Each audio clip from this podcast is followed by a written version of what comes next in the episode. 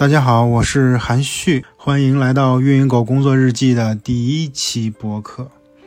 如果以前大家有人听说过我，可能就是因为我写东西吧，写公众号啊，写微博，写极客，写书。但是这些内容形式呢，都是以文字的形式存在的，相对来说，这种内容媒介的形式比较单一。那在过去的几周里边，我试着在视频号开始发视频，也做了两次直播。那么现在呢，我还想去尝试一下播客这种内容媒介。不同的内容媒介，它承载的用户的需求是不一样的。用户场景也不一样，所以背后的用户群体也不同。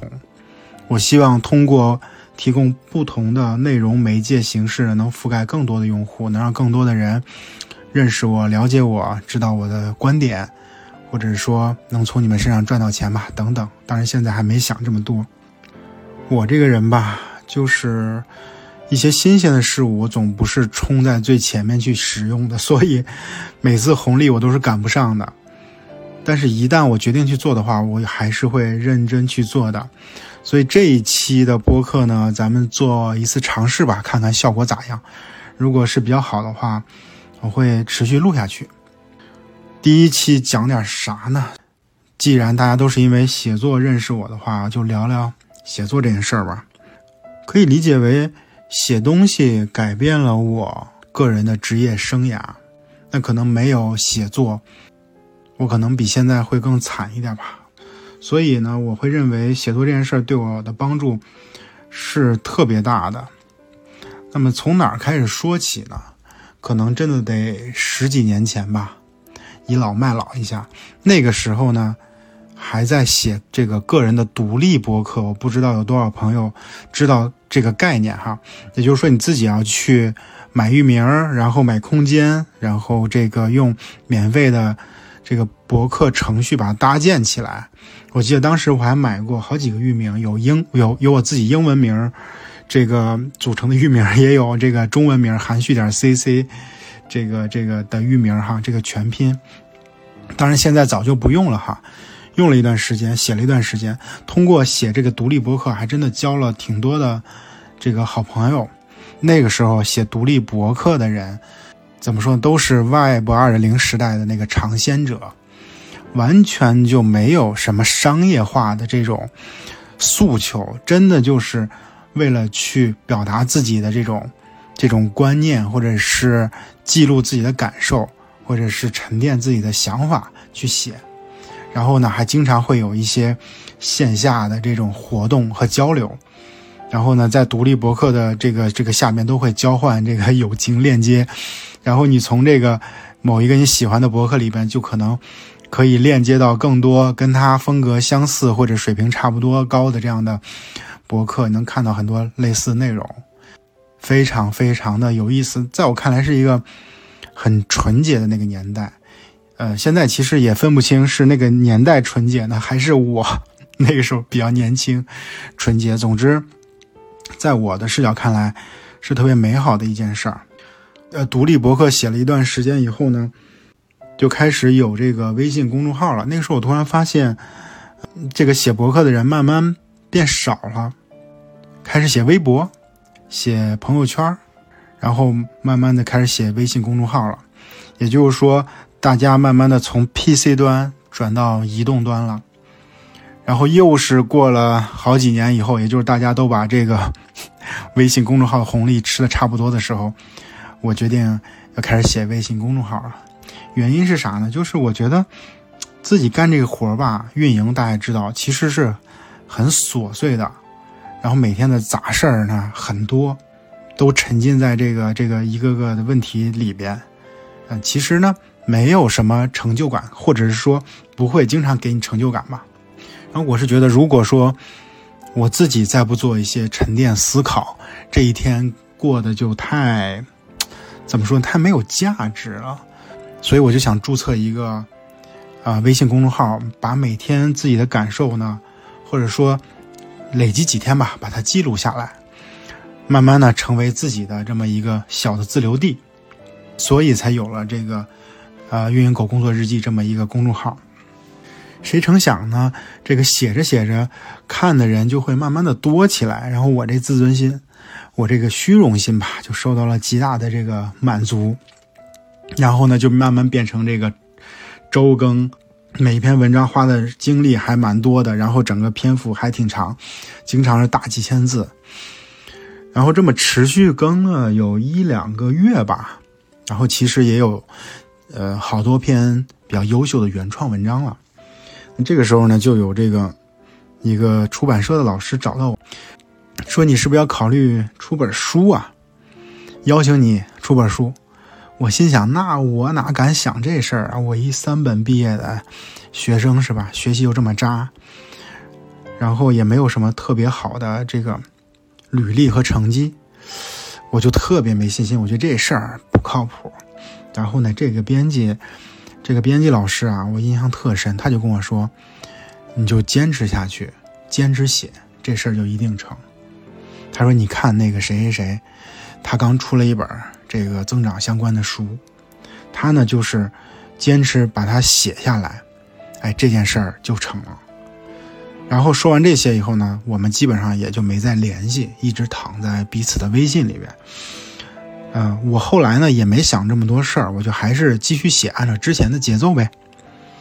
后来我就发现啊，有一些变化了。一方面呢，是我自己啊越写越多，整个运营所覆盖的这些方法论层面的事儿，我基本上都覆盖了。比如说用户啊、活动啊、内容啊、产品运营啊、什么职业职业成长啊、向上管理啊等等，哎，我都覆盖了。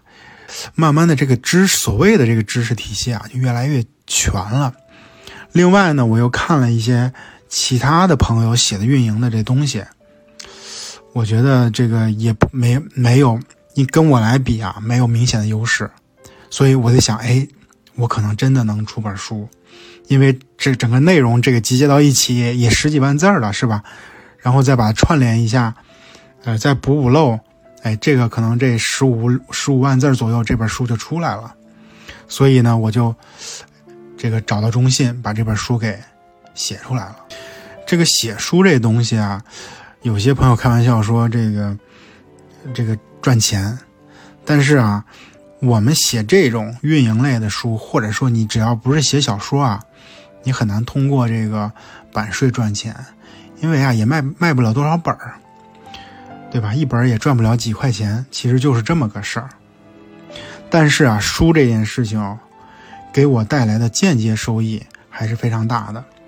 你看，我就经常跟别人说啊，就是你这个人过一辈子，你说就是你自己的代表作能有几个？对于绝大部分人来说，都很难。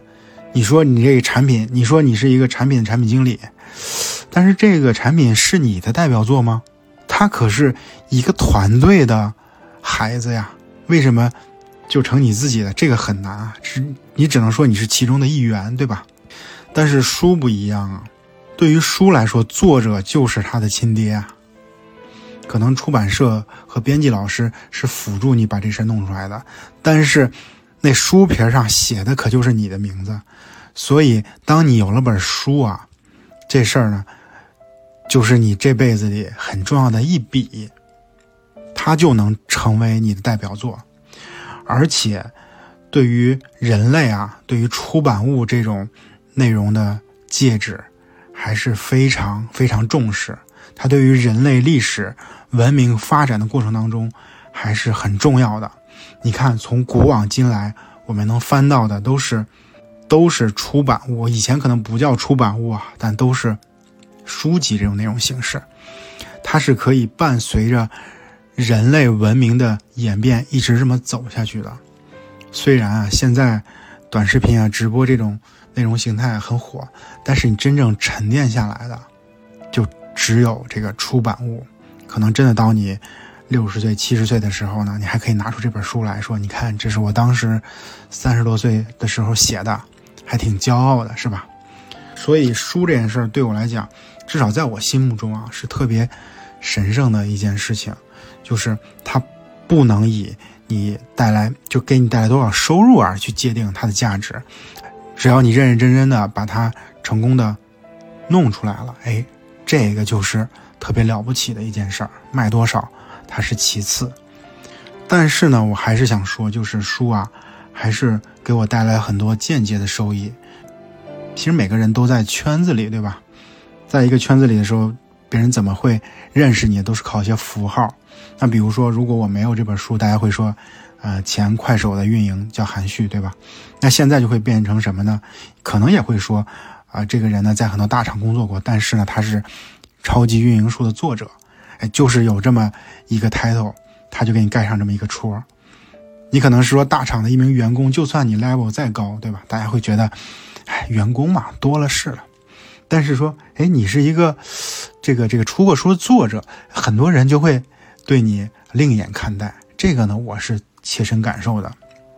所以正是因为你出过书，你在你自己的这个圈子里，在群体里，其实呢，就一下子就脱颖而出了。我有一个真实的经验啊，我在呃某个大厂工作的时候呢，这个老板跟我聊，就是我们我聊到我会写东西，然后呢，他就说，哎。呃，你写东西是吧？你的公众号叫什么呀？我就说叫“运营狗工作日记”。他说：“那我关注一下，就关注了。”我以为这个老板就走个面儿，是不是？这么忙哪有时间看？结果当天晚上十一点多的时候，他给我发条微信，说我看了好几篇了，觉得特别好。哎呀，我当时觉得特别特别的开心，因为这个不是一般的老板，我觉得这个得得到了莫大的肯定。这还不算完，后来我发现啊。自从老板看完了我的公众号，这个这个看完了我书里面这些内容，整个公司对我的这个态度都有变化。但是不是说他们以前对我不好啊？以前呢，就是比较正常范围里边的。但是老板说完了以后呢，这就不一样了，他们就特别的积极。然后我在谈 offer 的时候，你也也能想到，对吧？既然老板这么重视，给我的评分这么高。那这 offer 相对来说也就好谈一点，比如你更容易拿到比你就是怎么说呢，正常应该拿到的薪水更高的这个这个这个这个薪资包。这个就是因为你写作给你带来的溢价，对吧？你的溢价其实就是真金白银。那你不是通过你写书而获得的，而是呢，它间接给你带来的收益。这个收益是因为，呃，你。通过文字表达了你自己，呈现了你自己的能力，哎，获得了别人的认可，那别人给你了一个更高的评价，那这个评价呢就可以交换成各种各样的东西，比如说，呃，薪水啊、职位啊，或者是更好的机会。所以，这个呢就是是一个特别典型，而且这个好玩的例子。另外呢，写作其实对于我来说，是融入到我生活里边的一个兴趣爱好。它甚至是一个工作方式。我呢，不会把写作当成任务。当然，可能写公众号算任务吧。但是，我有一些不是任务的写作行为，比如说写日记。比如说，我我有些想法，即使不是日记，我也会把它写到纸上，因为它本身这些写作行为就是你情绪表达、抒发的一种渠道、一种方式。那么我们生活在这个当今的社会啊，肯定有很多的感受。这些感受呢，可能是开心的，可能是让你觉得很压抑的、很焦虑的、很急躁的、很烦闷的。那么，如果你没有一个好的这个舒缓的渠道的话，其实对于身心都不好。那可能除了写作，还有其他的，比如说你可以跑步啊、唱歌呀。然后读书啊、健身啊、喝酒啊等等，但是我觉得写作是一个，呃，非常健康的方式之一啊，就是它既能帮助你缓解你心中的这种压压力、焦虑、不满，同时呢，也可以练习你的这个写作能力。如果说你写多了吧，沉淀下来呢，还可以成为一本书或者成为你的代表作，对吧？刚才这个前面讲过。是特别好的一件事儿，毕竟你写作的时候呢，它是有一个一笔一画，然后把它写到纸上这个行为。那这个行为本身呢，它就是一个哎能量的一个输出，而且因为你写作需要一行一行、一个字儿一个字儿的写，它本身就是一个对于你逻辑思维能力的训练，对吧？因为你把它写出一页纸下来，它一定是逻辑是顺下来的，而不是是是是错乱的，或者说是是颠倒的，对吧？可能你如果是新手刚开始写的时候是错乱的，但是你写着写着，或者说你持续的练习下去，你这一篇文字它的逻辑就会越来越顺。你看，这不就是训练了你这个逻辑的思维能力吗？那当然还包括你的文字表达能力，你的用词，对吧？这些都是可以通过你写东西去锻炼出来的。大家大家也知道，呃，至少在我们互联网这行，逻辑，呃，是多么重要的一件事情。因为你需经常需要去论证一些观点，或者说你跟这个上级汇报，或者是跟协作方沟通，都需要逻辑。那么不管你好不好。不管你的这个逻辑底子怎么样，你都可以通过写作来练习，对吧？这是非常非常这个这个有意思的一件事情。聊聊这个写作方式吧，我其实特别推崇这种用笔写在纸上这种方式，它比手机打字、比电脑打字就让人感觉更好，就是回归这个最最原始的这种状态。当然，如果你是要写写书或者写一个比较长的东西的话，你还你还是可以用电脑写，这种更方便，对吧？但是如果你是写日记，或者是你通过呃写写字来去梳理你的思路，我建议你还是要用笔写到纸上，这个才能才能达到这个梳理思路这样的一个效果，因为它需要这么一个行动啊，这个行动本身就能改变你思想上的逻辑，也就是说。当你把这个脑子里的东西写下来的时候，其实这个情况就变了，因为在你脑子里跟在纸上，它其实不是同一个东西。当你把脑子里零散的东西，把它一一的摆放好，写到一张纸上的时候，你发现，哇，它已经变得足够系统化，然后呢，变得足够的这个有条理、有逻辑了，非常非常有意思的一件事儿。所以。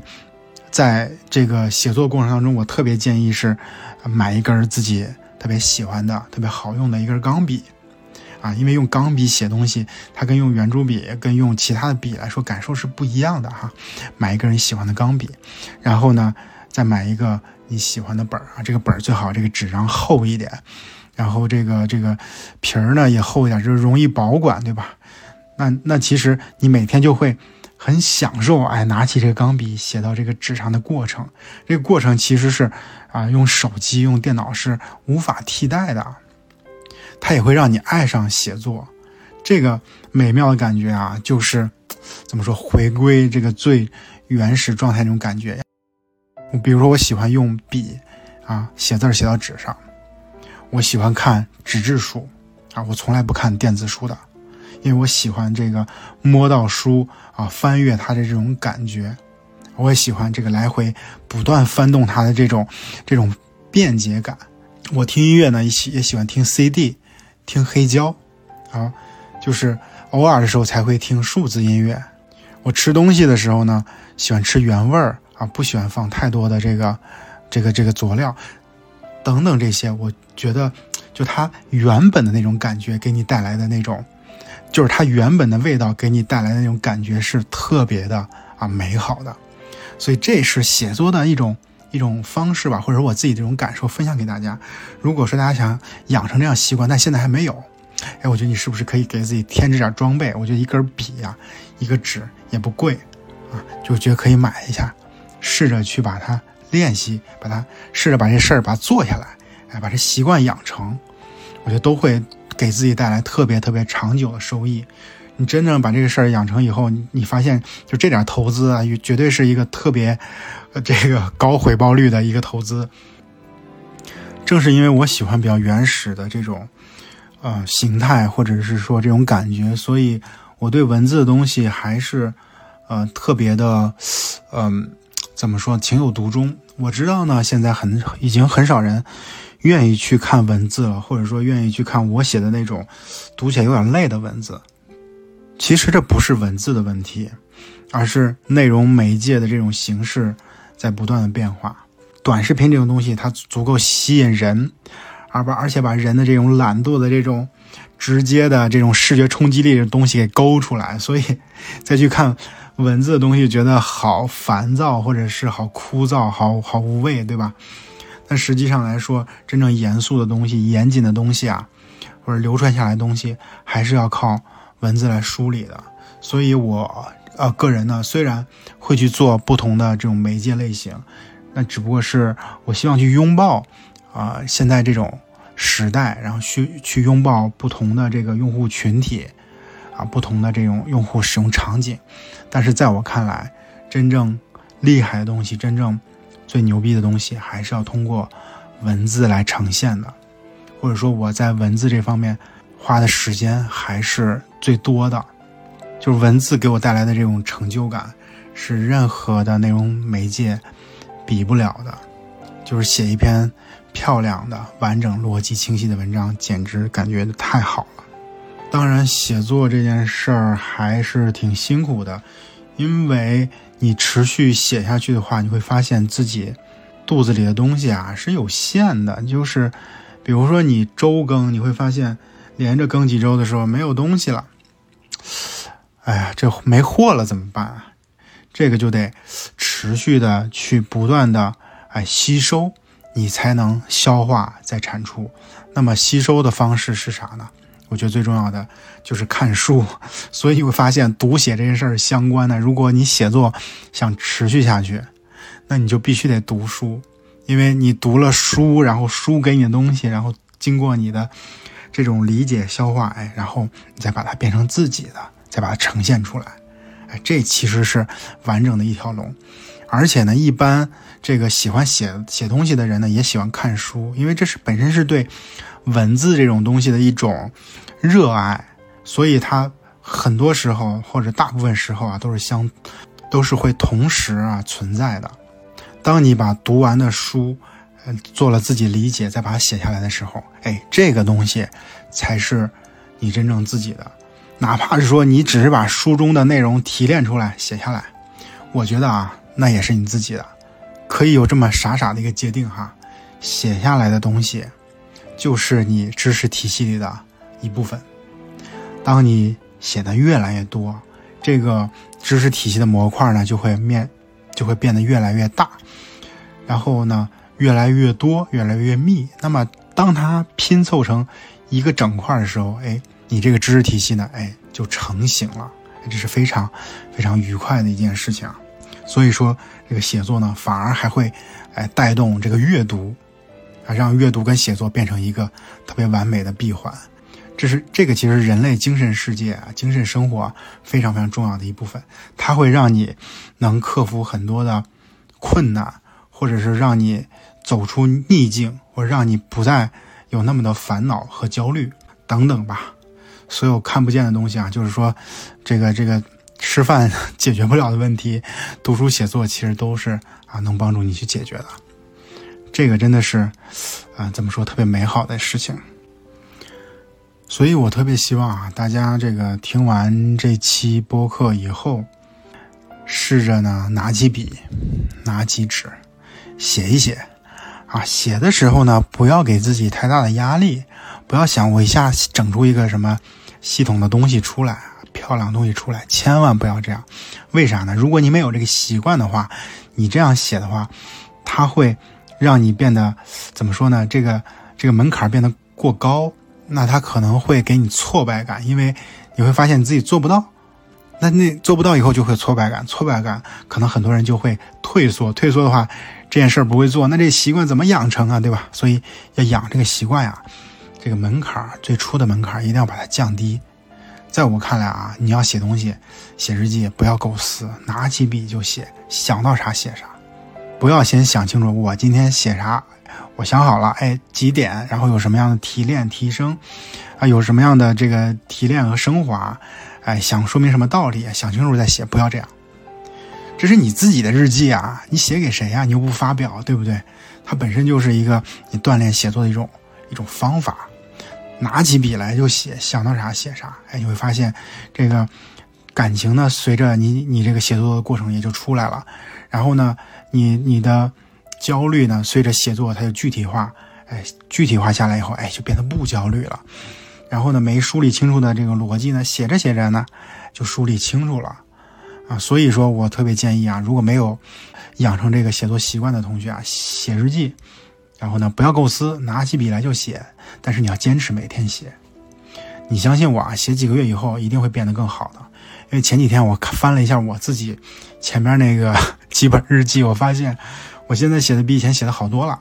就是首先呢，篇幅也长，我更容易一下子写很多，而且我还写的很快。然后另外呢，这个这个东西写的越深刻，然后描述写的也啊更细致、更具体，就是你也能看到我的这个写日记的进步。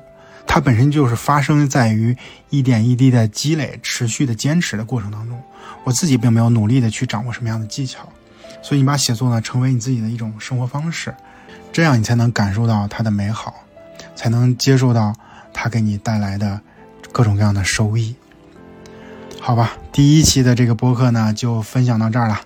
如果大家喜欢的话，记得分享给身边的朋友吧。如果说反馈还不错的话，我可能就会继续做下去了。谢谢大家。